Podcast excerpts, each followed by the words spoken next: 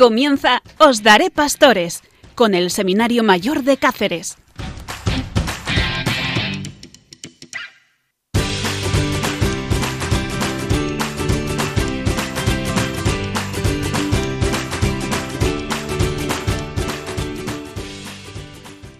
Muy buenas noches, estamos aquí en Os Daré Pastores para que este tiempo de la noche sea un tiempo refrescante y nunca mejor dicho. Eh, ¿Por qué? Porque hablamos de la vida, hablamos de la vocación, hablamos de la donación de unos hombres que quieren servir a los demás y dedicarse a los demás. No hay nada tan refrescante como el testimonio de una vida entregada.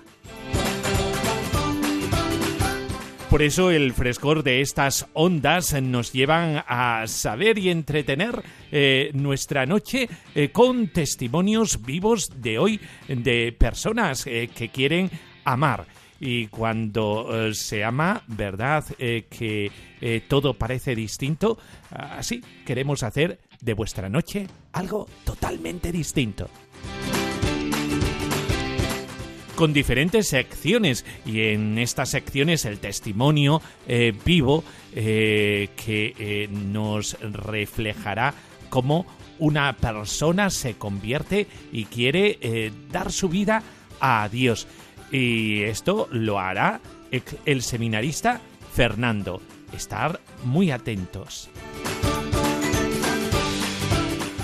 Y Joaquín, ¿con qué nos viene? Con una entrevista a don Celso Gutiérrez Castro, el párroco de Moraleja, Cáceres. Y es que eh, este párroco eh, tiene dos seminaristas en su parroquia, dos seminaristas eh, de nuestro seminario que realizan su pastoral allí en Moraleja, como un ciudadano más pero con algo diferente. Eso diferente es que quieren ser sacerdotes y la comunidad parroquial van preparando el camino de esta entrega de la juventud.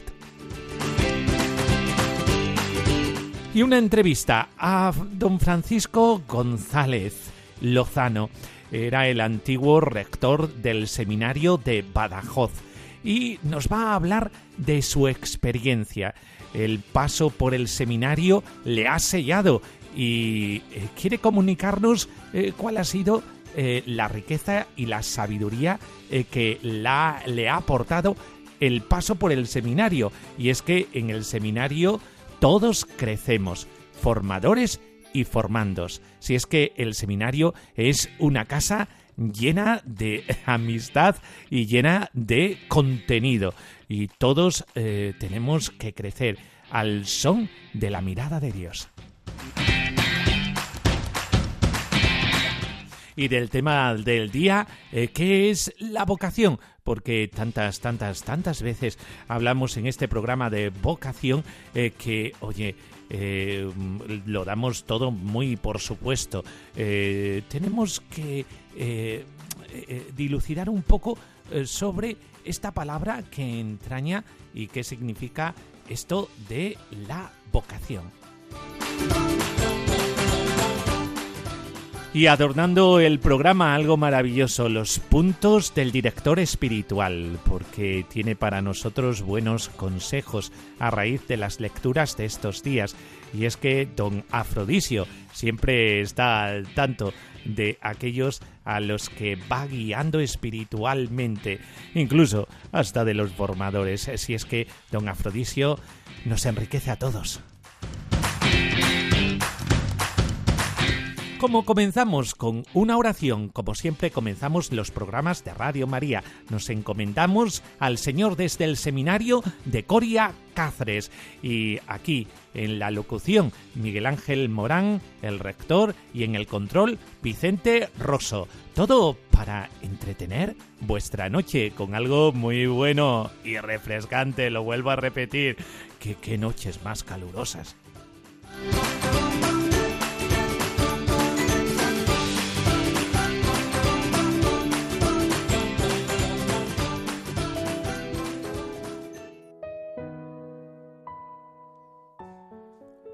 Al Señor Jesús elevo mi ferviente súplica, para obtener el don precioso de numerosas y santas vocaciones.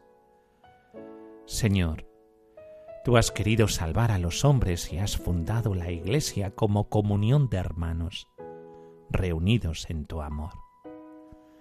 Continúa pasando entre nosotros y llama a aquellos que has elegido para ser voz de tu Santo Espíritu, fermento de una sociedad más justa y fraterna. Alcánzanos del Padre Celestial los guías espirituales que necesitan nuestras comunidades, verdaderos sacerdotes del Dios vivo que, iluminados por tu palabra, sepan hablar de ti y enseñar a hablar contigo. Haz crecer tu iglesia mediante un florecimiento de consagrados que te entreguen todo para que tú puedas salvar a todos. Que nuestras comunidades celebren en el canto y en la alabanza la Eucaristía como acción de gracias a tu gloria y bondad, y sepan caminar por los senderos del mundo para comunicar el gozo y la paz, dones preciosos de tu salvación. Vuelve, Señor, tu rostro hacia la humanidad entera y manifiesta tu misericordia a los hombres y mujeres que en la oración y en la rectitud de vida te buscan sin haberte encontrado todavía. Muéstrate a ellos como camino que conduce al Padre, verdad que hace libres y vida que no tiene fin. Concédenos, Señor, vivir en tu iglesia, con espíritu de fiel servicio y de total entrega, a fin de que nuestro testimonio sea creíble y fecundo.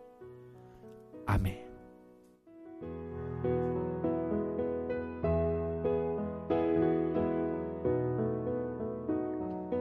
Dios sigue llamando.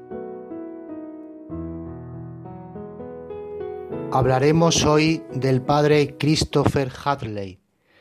De madre católica y padre protestante, sin una especial formación en las cosas de Dios, recibe una gracia especial estando solo en su habitación. Se educó en colegios de laicos y sintió la llamada al sacerdocio con quince años. Según cuenta, recuerda la fecha y la hora en la que estando en su habitación se da cuenta de que Jesucristo le ama y fue en ese momento donde decidió ser sacerdote. Tras esa decisión fue a su padre que se encontraba en la casa y le dijo Papá, quiero ser sacerdote. Su padre le contestó Hijo, ¿lo has pensado bien? El padre Christopher respondió a su vez Llevo dos horas pensándolo, lo cual era mucho tiempo porque nunca había pensado algo más de diez minutos. Dice que su vocación al sacerdocio no tiene ninguna relación con ningún grupo católico, ni proviene de estar en ninguna parroquia, sino simplemente del hecho de que Dios irrumpió en su vida y le hizo saber que le amaba locamente. Afirma que no entendía otra manera de responder a ese amor sino dándolo todo lo que le correspondería dar a un chico de quince años, tras la llamada, su respuesta fue sin grandes reflexiones y de manera natural y espontánea. Afirma que nunca tuvo dudas de su vocación y que nunca se cuestionó qué otras cosas podía haber hecho en la vida. En ese momento de niño entendió que él había nacido para eso y nada más. Afirma que no entendía, sin embargo, al resto de las personas, que no querían ser sacerdotes, pues no le cabía en la cabeza que no quisieran dedicarse a algo tan maravilloso como es el sacerdocio. Dice que hasta que no entró en el seminario no tuvo ni director espiritual ni sabía apenas oraciones. Solo fue llamada y seguimiento. Entró en el seminario de Toledo y dos personas fueron de referencia en su camino, su director espiritual y la Madre Teresa de Calcuta, su padre, que era anglicano, un día le regaló un libro sobre todo de fotos de la Madre Teresa. Al abrirlo, afirma que al ver esas fotos se dijo a sí mismo, yo toda mi vida quiero dedicarme a hacer esto. Muy pronto, cuando ni siquiera había terminado la teología, descubrió que él lo que quería además de ser sacerdote era ser misionero. Su vocación misionera afirma que va de la mano con su vocación sacerdotal. Dice que escribió a la dirección que venía al final del libro y que después de dos meses se fue un verano a trabajar a Londres, en una de las casas de la congregación en donde conoció a la Madre Teresa, que un día le dijo Sé santo y ama a los pobres. Durante la época del seminario viajó a los lugares más pobres y tras ser ordenado en Toledo en 1982 y pasar unos años allí, tras una carta de la Madre Teresa a su cardenal Cañizares, fue llevado a Nueva York, donde empezó a trabajar con las hijas de la caridad de la Madre Teresa de Calcuta. Sus funciones en un principio fueron únicamente de confesor y lo recuerda como uno de los mejores años de su vida. Tras unos años viaja con las hermanas a Etiopía, en donde evangeliza en lugares donde, según afirma, no había llegado aún la fe cristiana. Dice que ha descubierto la relación intrínseca entre la adoración al Santísimo y el sacerdocio, pues afirma que en ese lugar inhóspito de África el Santísimo se expone cuando está Él, y que Él además no estaría si el Santísimo no estuviera a su vez expuesto allí. Cuando le pregunta el por qué se ha ido a ese lugar tan alejado, siempre responde que Él está allí para que pueda estar a su vez el Señor, y el Señor está allí para que Él a su vez también pueda estar, pues en caso contrario nada tendría ningún sentido. Por último, afirma que su felicidad brota del encuentro y del enamoramiento con Jesucristo y de anunciar el Evangelio y a Jesús a todos aquellos que no le conocen.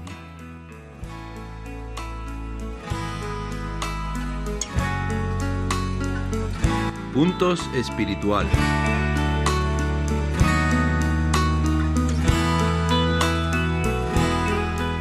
Dice el Señor ¿Acaso se cosechan uvas de zarzas o higos de los cardos? ¿Cuántos se nos presentan diariamente como profetas ofreciendo un mundo mejor, cuando en realidad vienen a robarnos lo poco o mucho que tengamos?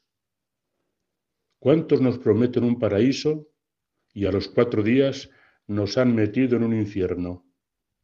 Y esto se da con algunos políticos, algunos abogados, algunas multinacionales y hasta en algunas iglesias y religiones. Jesús nos dice que debemos conocerlos por sus frutos. Lo malo es que cuando descubrimos los frutos envenenados, ya nos los hemos comido. Por el contrario, el fruto bueno es sabroso al paladar. ¿Cuántos anuncios publicitarios ocultan un engaño? y cuántas palabras exigentes nos llevan por el camino del bien. Es cuestión de saber elegir.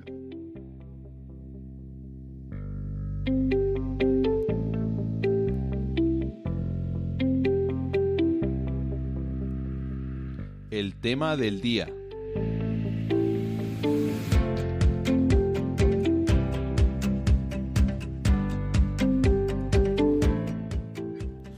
Bueno, ¿qué es la vocación? Eh, porque tanto hablamos en este programa, de hecho desde el seminario de Coria Cáceres os daré pastores aquí en Radio María, de la vocación, hablamos tanto de la vocación eh, que muchas veces eh, pues presuponemos que todo el mundo que está ahí detrás o como se mire delante del receptor pues sabe qué es la vocación, pero mira, ¿qué es vocación? La vocación es una luz que se enciende en la vida para iluminarla por entero. Es una gracia, una iniciativa y una elección de Dios. La vocación lleva a una misión, corredimir con Cristo, llevar la buena noticia del Evangelio a todos los hombres, acercar a todos los hombres a la plenitud del amor y la belleza, a la máxima felicidad, que es la unión con Dios.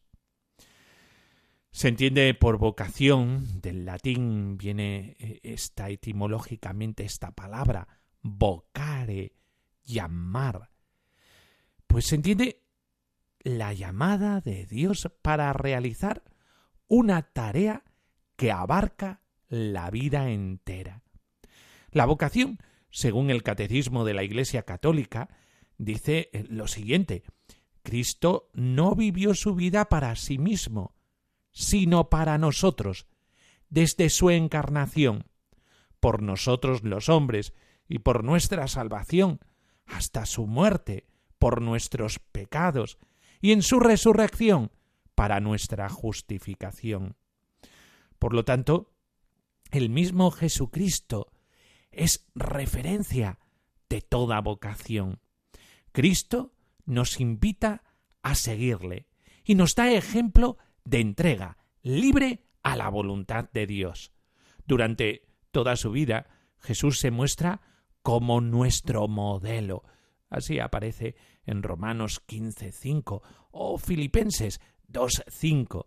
Él es el hombre perfecto.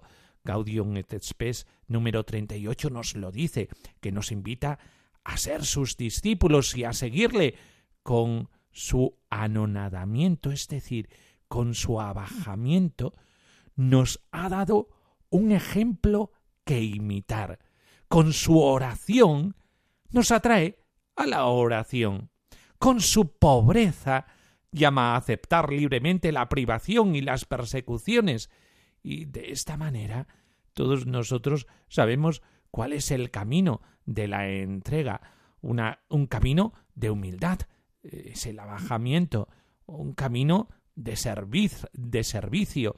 Eh, cuando te abajas, realmente lo que haces es entrar dentro de e, e, esa humildad, eh, la oración, eh, porque es donde el vocacionado escucha la llamada y es ahí donde se va cultivando, donde va creciendo la pobreza eh, que nos hace libres para poder servir de verdad y mm, hace eh, que todo lo que se viva en la entrega por amor eh, se haga llevadero. por eso, qué importante es la pobreza. Dios nos llama a todos. ¿Qué significa la expresión vocación universal a la santidad? La vocación universal a la santidad significa que Dios nos ha elegido a todos en Cristo antes de la creación del mundo con una vocación común que nos impulsa a ser santos. Gaudete et exultate del Papa Francisco nos habla de esto. Todos nosotros estamos llamados a la santidad. Eh, también lo decía Pablo VI en Populorum Progressio. Toda vida es una vocación. Incluso el Catecismo de la Iglesia Católica nos dice todos los fieles de cualquier estado o régimen de vida son llamados a la plenitud de la vida cristiana y a la perfección de la caridad. Todos son llamados a la santidad. Sed perfectos como vuestro Padre Celestial es perfecto. Esta frase tan conocida es de Mateos 5:48, y es que todos nosotros somos llamados a esa santidad, que significa que tu vida sea una vida según el plan de Dios. Ahí es donde radica la verdadera felicidad.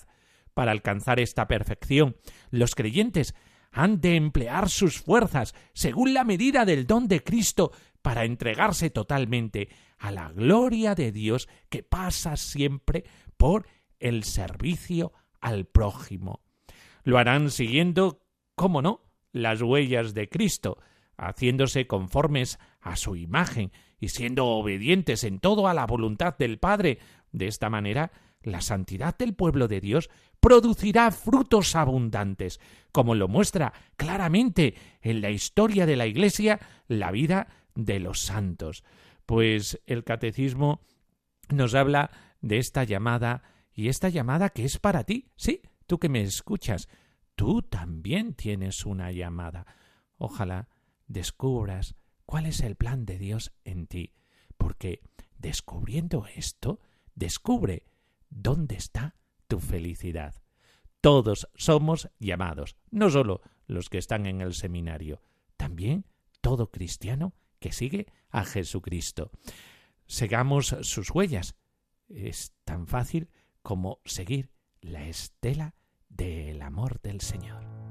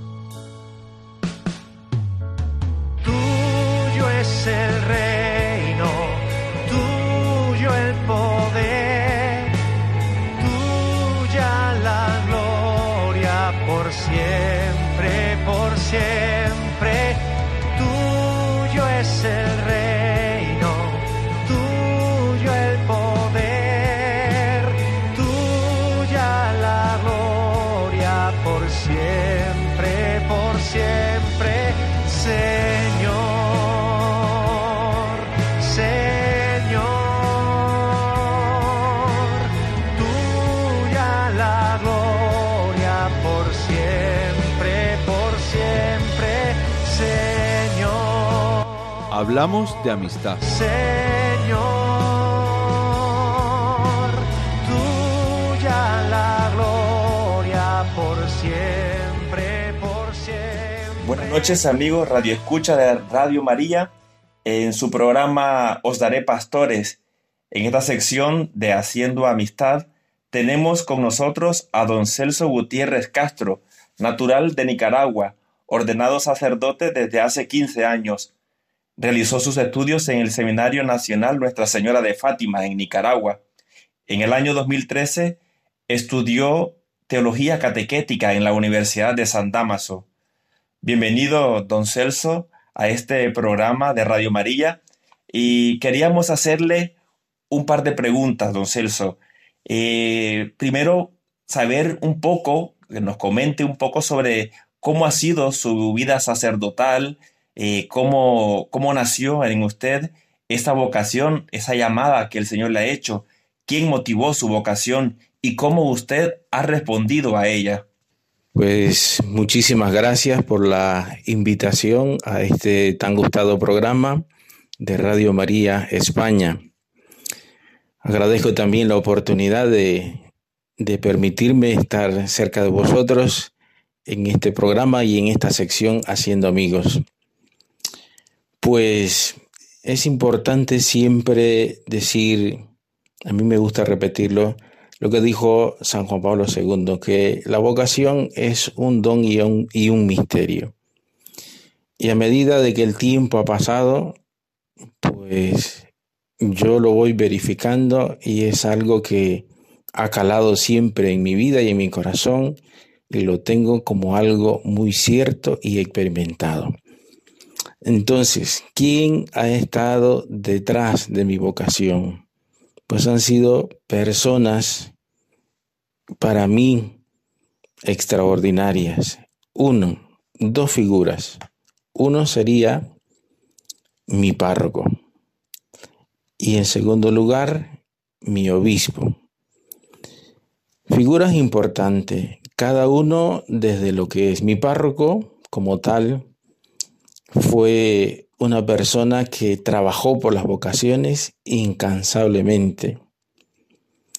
Siempre yo creo, estoy seguro de que Dios le dio ese don de tener ese tacto para buscar vocaciones, porque era el sacerdote que más buscaba seminaristas, buscaba chicos para el seminario, el sacerdote que siempre estaba con esa preocupación por llevar eh, chicos al seminario y presentárselos al, señor obispo. Y, el señor obispo como tal, como una persona inmensamente cercana, como yo siempre digo, eh, padre, pastor y amigo. La verdad que lo puedo decir que en él se cumplían esos tres aspectos tan importantes, padre, pastor y amigo. Y no solamente eh, para que me aceptara ser seminarista de su diócesis, sino también en el proceso de formación en el seminario durante los siete u ocho años, porque es el propedéutico y a continuación los siete años que se hacen en Nicaragua, tres años de filosofía y cuatro de teología. Pues el acompañamiento de las dos personas, de mi párroco y mi obispo, permanente en toda mi formación para mí son como dos pilares fundamentales, lógicamente, aparte de Dios y la presencia de la Santísima Virgen María. Don Celso, ¿y actualmente usted eh, en qué parte desarrolla o se realiza como sacerdote aquí en España? Pues actualmente soy párroco de la parroquia Nuestra Señora de la Asunción de Perales del Puerto nuestra Señora del Rosario de Fátima de Vegaviana y en Moraleja, que como es un pueblo más grande, pues tiene dos parroquias del Sagrado Corazón de Jesús y Nuestra Señora de la Piedad. Eh, con mucho gusto estoy haciendo mi servicio, no es un trabajo, es un servicio, un acompañamiento a estas comunidades cristianas y más específicamente pues en Moraleja, ya que ahora pues eh, la parroquia de Perales y de Vega Viana, pues tenemos un párroco insólido. Pero eso sí, siempre, siempre la visión que he tenido como párroco es eso de ser eh, una persona que acompaña. Para mí ese es el papel fundamental del sacerdote, ser esa persona que acompaña a la comunidad cristiana. Porque uno tiene que tener claro que la iglesia es del Señor y el Señor siempre nos asiste en todos los momentos. Y como lo dije cuando tomé posesión de alguna de estas parroquias, Jesús es el camino, la verdad y la vida. Y por lo tanto, las personas tienen que seguir a Cristo, no al sacerdote. El sacerdote, su función en la comunidad cristiana, una comunidad parroquial, es acompañar, acompañar a la comunidad cristiana, eh, en ese camino hacia el encuentro con Cristo y su Evangelio. También eh, sabemos que usted tiene seminaristas en el Seminario Diocesano de Coria Cáceres. ¿Cómo ha logrado usted tener dos seminaristas en esta diócesis? ¿Nos podría compartir eh, de qué manera lo ha hecho? Porque hoy en día eh, los jóvenes pues le tienen como pánico, le da mucho miedo dar el sí al Señor, a esa llamada que le hace, porque sabemos que Dios sigue llamando continuamente al joven, pero es difícil hoy en día de que eh, los jóvenes respondan a esa llamada. ¿Usted nos podría compartir cómo lo ha logrado para que eh, tener esas dos vocaciones, esos dos jóvenes en ese seminario de Cáceres? Pues en primer lugar, lo que tú has dicho antes, seguir creyendo que el Señor sigue llamando. Esa es una verdad elemental, fundamental. Él sigue llamando. En segundo lugar, pues yo me atrevo a decir que únicamente he sido un instrumento del Señor. Ser puente y en parte pues mediador desde la sencillez Y en tercer lugar, lo que dije al principio, algo que me caló de mi párroco es esa insistencia, esa insistencia sin agobiarse, sin cansarse, sin sentirse derrotado, sino que buscar siempre nuevas oportunidades de buscar a ese joven, a ese chico que Dios le ha dado la vocación. Entonces, eso es algo que incluso yo he visto en el grupo vocacional al que yo pertenecí, que lo hemos heredado y eso lo, lo, valoro como positivo, ¿no? Porque yo he visto otros compañeros que quizás no son de mi mismo curso, pero que quizás se han ordenado un año o dos años después de mí, que, que tienen esa semillita que plantó el párroco, eh, o ese ejemplo de él que nos caló, de buscar, ser buscadores de los jóvenes. Mm, yo pienso que si nosotros nos esforzamos, eh, el, el, resto del trabajo el Señor lo hace. Tú haces como el, el agricultor, el campesino que siembra, ¿no? Tú llevas la semilla en la mano, la siembra y el Señor hará el resto del trabajo. Si Él ha puesto algo en su corazón, la motivación va a despertar en el joven. Y así Dios poco a poco va a ir eh, realizando en esa persona pues esa vocación, que se vaya moldeando, que vaya buscando, que vaya tomando forma hasta si él lo permite y así lo quiere, pues llegue a ordenarse como diácono o como sacerdote. Pero eso es elemental, tener ese espíritu, que así le denominaría el espíritu eh, positivo y la confianza en Dios de seguir buscando. Pero eso tiene que tenerlo el sacerdote, porque siempre se ha dicho que la parroquia que no tiene vocaciones es una parroquia que es estéril. Pero el sacerdote tiene que buscar a tiempo y a destiempo a las vocaciones sacerdotales, porque para eso el Señor nos ha puesto en su viña para trabajar y ese es uno de los aspectos también de la pastoral, ¿eh? de buscar vocaciones. Muy bien, don Celso.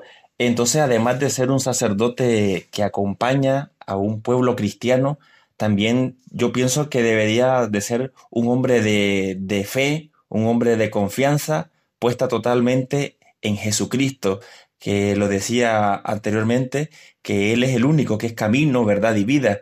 Y si nosotros, pues, con nuestras propias fuerzas, no vamos a poder eh, conseguir vocaciones, pero si tenemos esa idea, si tenemos como a Cristo de referencia, como camino, como verdad y vida, y ser un hombre de oración, podemos ser posible, pues, encontrar jóvenes que den el sí al Señor a esa llamada. Don Celso, le agradecemos mucho por su eh, entrevista, por sus palabras, esas palabras que siempre nos llenan o nos calan en la vida de aquellos que respondemos a esa llamada que el Señor nos hace. Eh, estamos totalmente agradecidos. Le pedimos siempre que ore por las vocaciones sacerdotales, que ore también por aquellos jóvenes que siempre tienen esa llamada, pero le da mucho miedo responder al Señor. También para que día a día el Señor vaya, acrecentando la fe en los jóvenes y vean la necesidad de tener ministros para la iglesia. Sí, pues te agradezco por esta breve entrevista y no quiero olvidar también mi experiencia en la parroquia de San Fulgencio y San Bernardo en Madrid.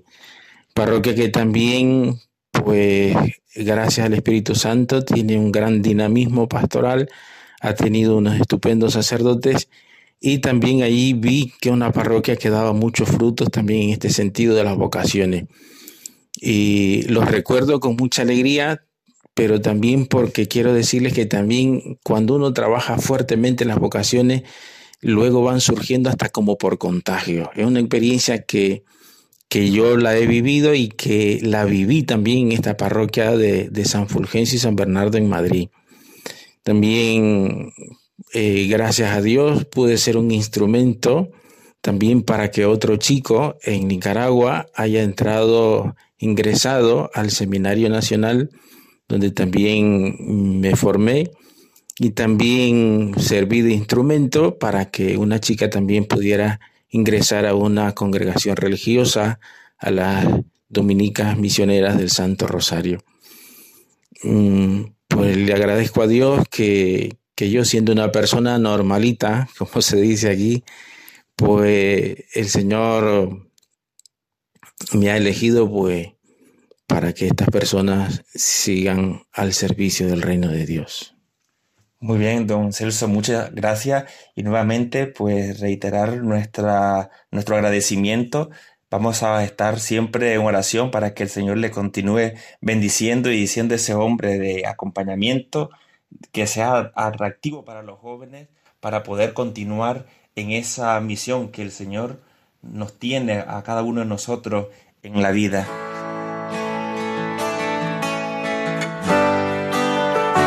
Conectando con otros seminarios.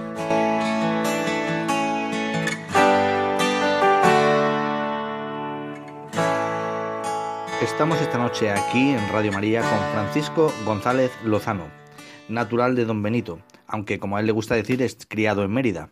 Fue ordenado presbítero en el año 2000. Su primer destino fue San Vicente de Alcántara, aunque también ha pasado por pueblos como La Roca de la Sierra y la Nava de Santiago. En 2007 fue formador del Seminario Menor y en 2011 le proclamaron rector del Seminario de Sanatón en Badajoz. Eh, próximamente, si Dios quiere, en el mes de septiembre, será el nuevo cura párroco de la parroquia de San José en Almendralejo. Eh, le damos las gracias y le vamos a hacer algunas preguntitas. Muchas gracias a vosotros por haberme dado la oportunidad de, de emitir estas pequeñas palabras, humildes palabras. Un saludo cordial, evidentemente, a todas las personas de Almendralejo, especialmente las de la parroquia de San José, que nos estén escuchando. Espero que en septiembre podamos vernos y, y, llegar allí cargado de ilusión y cargado de esperanza para servirles lo mejor que sepa. Bueno, don Francisco, pues la primera pregunta tendría que ver con su etapa eh, como rector del seminario de Mérida Badajoz. Eh, mm, me gustaría saber cuáles son las competencias de un rector de seminario y cómo ha vivido usted esta etapa, así como qué es lo que más va a echar de menos. En primer lugar, agradecer la oportunidad que, que me habéis concedido de presentarme y de, y de también hablar un poco de la función que he tenido como rector del Seminario Metropolitano San Atón en la diócesis de Mérida Badajoz. En el año 2007, don Santiago García Arcil me nombra formador en el Seminario Menor y cuatro años más tarde el mismo arzobispo me nombró rector del Seminario San Atón en nuestra diócesis. La función de un rector en el seminario fundamentalmente es la de ser la cabeza visible de la formación que se recibe en este centro. Recordad que los seminarios son pues estos centros educativos eclesiásticos donde se prepara a los futuros sacerdotes, donde se ayuda a discernir la llamada de Dios a los candidatos en la Iglesia. Con lo cual la misión del, rector, de esa cabeza visible, es coordinar, orientar, dirigir toda la formación, todas las áreas que se llevan a cabo en el seminario desde la dimensión humana, donde se ayuda a los candidatos al conocimiento de sí mismo, la formación espiritual, donde se le ayuda a ese conocimiento íntimo de Cristo, la dimensión académica en la que se preparan a través de la formación filosófico-teológica y la dimensión comunitaria y pastoral en la que los candidatos aprenden a vivir y a ser para los demás. Es posible que en cada una de las áreas, como suele ser el caso de todos los seminarios, existan otras personas que ayudan al crecimiento de los candidatos, un director espiritual, otros sacerdotes que colaboran en la formación, los profesores de los distintos centros académicos. En todo ello, como, como nombramiento del arzobispo, pues el rector lo que hace es dirigir como un pequeño guía a todo el conjunto de la formación de manera que sea unitaria, que sea gradual, que sea progresiva, tal y como indica la, última ratio fundamentalis instituciones sacerdotales, el último plan de formación para los seminarios conciliares eh, aprobado por la congregación eh, de seminarios. Bien, en segundo lugar, eh, quisiera saber cómo ha vivido o cómo está viviendo, mejor dicho, usted esta transición de rector del seminario de Badajoz a cura párroco pues de una ciudad importante como es Almendralejo y una parroquia no menos importante como es la de San José. Bien, hace unos pocos días, don Celso Morga, nuestro arzobispo, me, llamó a su casa a tomar un café con él y en medio de la conversación pues me indicó que había pensado que después de, muchos años en el seminario, en total 12, cuatro como formador y ocho como rector, pues veía conveniente eh, trasladarme a otro lugar. En este caso me proponía la parroquia de San José de Almendralejo. Claro, fue curioso porque mi primera reacción fue quedarme un poco perplejo porque por una razón, porque no tenía la suerte de conocer esa hermosa parroquia. Somos sacerdotes, debemos obediencia y respeto a, nuestro arzobispo, al que nos ordenó y a sus sucesores, y como rector del seminario, como lo que he intentado transmitir a los seminaristas, evidentemente no podía oponerme a ese deseo del arzobispo, con lo cual le dije que sí, y con, sobre todo con, con mucha ilusión. A, a, las pocas horas tuve la suerte también de hablar con don Rafael Julián Rey, que ha estado 32 años en esa parroquia y que ya casi disfruta de la jubilación después de que lo sustituya un servidor pues él me contaba que estaba contento de que fuera yo el sucesor y de que seguramente iba a disfrutar muchísimo en, esa parroquia, en, en, Almendralejo. Y un sábado por la mañana, puesto que no, eso, no conocía la parroquia, cómo era, cómo son sus habitantes, me desplacé a Almendralejo y estuve toda la mañana con, con don Rafael y con don Juan Becerra. Me estuvieron explicando, me estuvieron enseñando toda la parroquia, las dependencias de los salones parroquiales, la casa del párroco, tuve oportunidad de saludar a gente que, que, iba por la calle. La verdad que fue una experiencia gozosa. Gozosa lo primero por la acogida de los sacerdotes. Gozosa por, por la parroquia, porque me parece que es un templo hermoso, muy bien cuidado, donde se ha vivido la fe en Cristo. Y gozosa también porque, porque me parece un reto que tengo por delante. Vivo este, este momento en mi vida, esta etapa, como, una etapa para, para seguir aprendiendo como, como presbítero, para seguir creciendo como persona y para aportar todo lo que, bueno, poco sé a, una comunidad parroquial. De verdad que, voy con alegría, con muchísima esperanza, con muchísima ilusión. Sé que la gente de Almendralejo es una gente cariñosa, amable, que, recibe agradablemente a todo aquel que, que, lo visita e intentaré ser un servidor del Evangelio. Y por último, eh, don Francisco, eh, solamente preguntarle que imagino que sabrá usted que el día a día le va a cambiar bastante. Eh, ¿Qué proyectos tiene para este día a día como párroco de la parroquia de San José de Almendralejo y qué expectativas, los proyectos y planes de futuro tiene? Bien, no tengo más, más expectativas, sobre todo en un primer momento, quizá el primer año, que la de conocer qué se, qué se ha estado haciendo en esa parroquia, cómo se ha estado trabajando, porque evidentemente no, no vamos los sacerdotes a romper nada que ya se haya venido haciendo, no vamos a, destruir nada, sino todo lo contrario. La única misión de la Iglesia es evangelizar. Evidentemente cada uno tiene su, sus modos, su, sus maneras, sus formas, pero en la evangelización el importante es Cristo. Los sacerdotes somos servidores del Evangelio, servidores de la comunidad. Y por eso mi primera expectativa es, sobre todo, estar cerca de Cristo, estar cerca del Señor para poder servir lo mejor posible a todo aquel que quiera acercarse a la parroquia. Y en segundo lugar, también hacer presente el Evangelio, hacer presente la Iglesia, aquellos hogares, aquellas familias, aquellas situaciones en las que todavía pues Cristo no, no ha llegado a lo más hondo, a lo más hondo del ser eh, voy a trabajar con la gente, voy a preocuparme por la gente, a sufrir con la gente y a alegrarme con, con las personas, con los cristianos y con todos los habitantes de Almendralejo.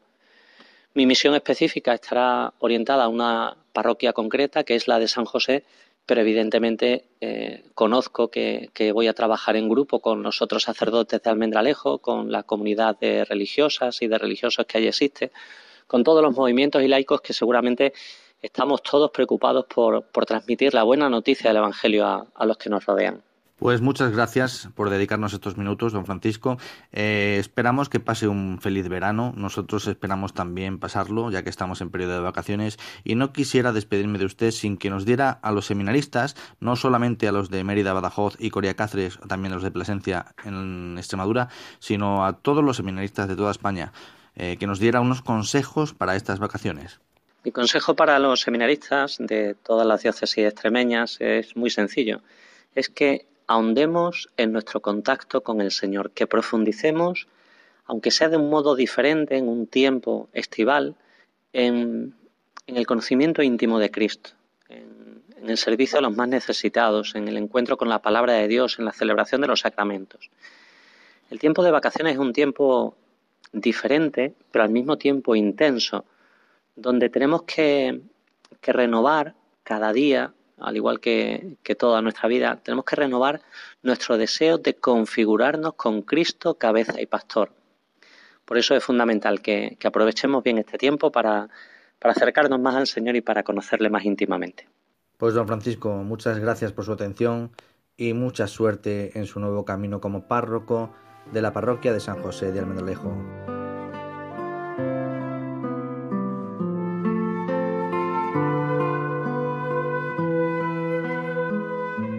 Puntos espirituales.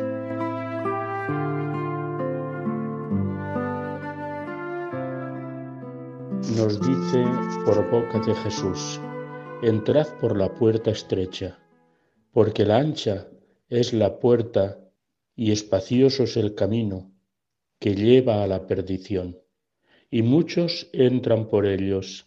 ¿Cuáles son esas dos puertas?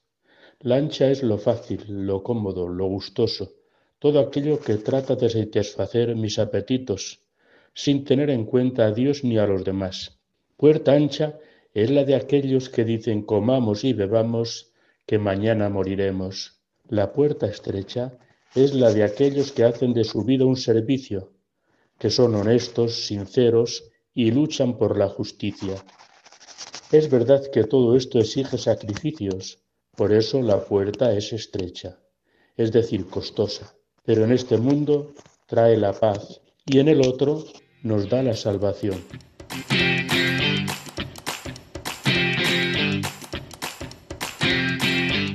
Qué bueno es escuchar todos estos testimonios tan ricos a don Celso, a don Francisco, a eh, todos aquellos que nos han ido acompañando eh, eh, en este programa.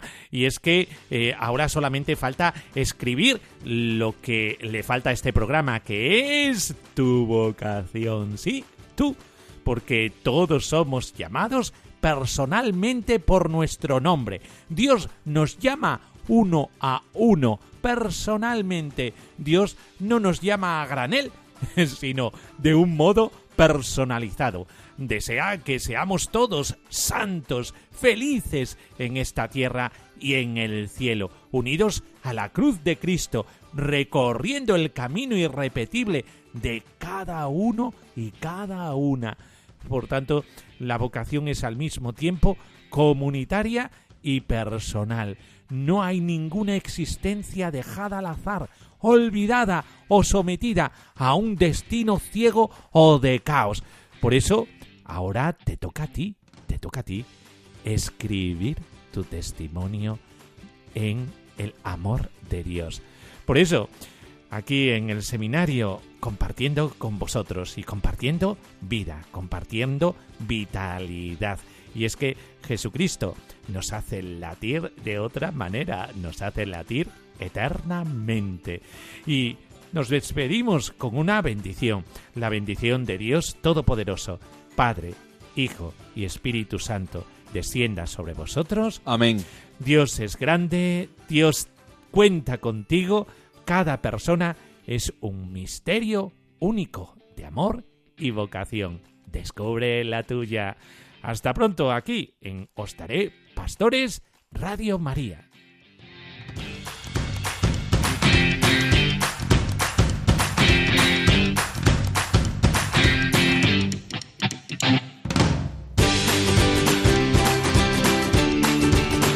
Así concluye Os Daré Pastores, hoy con el Seminario Mayor de Cáceres.